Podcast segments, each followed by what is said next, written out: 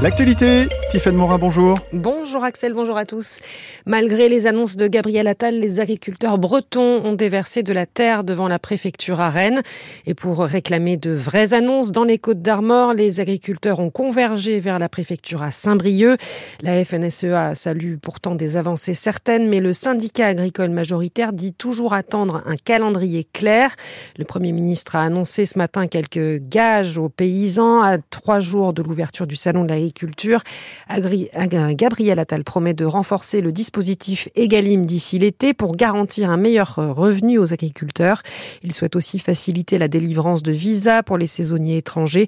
Le Premier ministre promet aussi de changer l'indicateur de mesure actuel pour la réduction des pesticides. Il veut se baser sur l'indicateur européen. Je vous annonce que l'indicateur de référence pour suivre notre objectif de réduction des produits phytosanitaires ne sera plus le NODU franco-français, mais bien l'indicateur européen.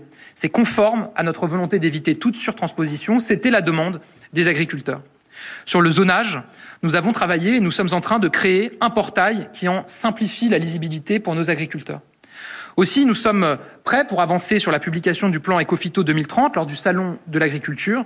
Il permettra d'acter et d'inscrire en toutes lettres notre changement de méthode. Pas d'interdiction sans solution, pas de surtransposition, le tout sans renoncer à notre ambition de réduire de 50% l'usage des pesticides d'ici à 2030. Et vous avez toutes les annonces de Gabriel Attal sur francebleu.fr Braille Les associations de défense de l'environnement vont debout contre le nouveau plan loup. Le ministre de l'Agriculture, Marc Fesneau, annonce aujourd'hui qu'un décret sera publié d'ici la fin de la semaine pour permettre plus facilement aux éleveurs de tirer sur les loups qui menacent les troupeaux.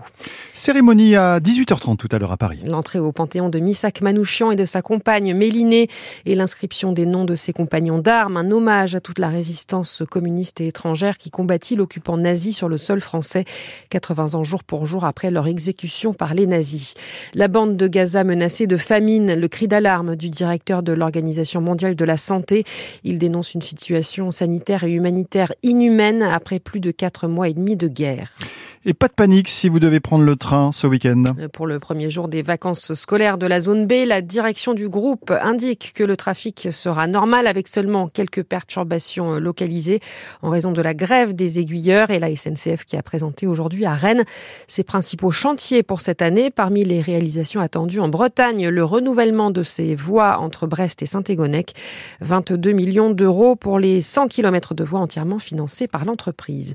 Et puis un peu de repos avant la dernière ligne droite, Charles Caudrelier s'est mis à l'abri aux Açores pour 24 heures. Le skipper du Maxi Edmond de Rothschild laisse passer la grosse perturbation dans le golfe de Gascogne avant une arrivée à Brest prévue a priori lundi après-midi. Le village arrivé de l'Arkea Ultimate Challenge est en cours de montage. Il ouvrira au public samedi.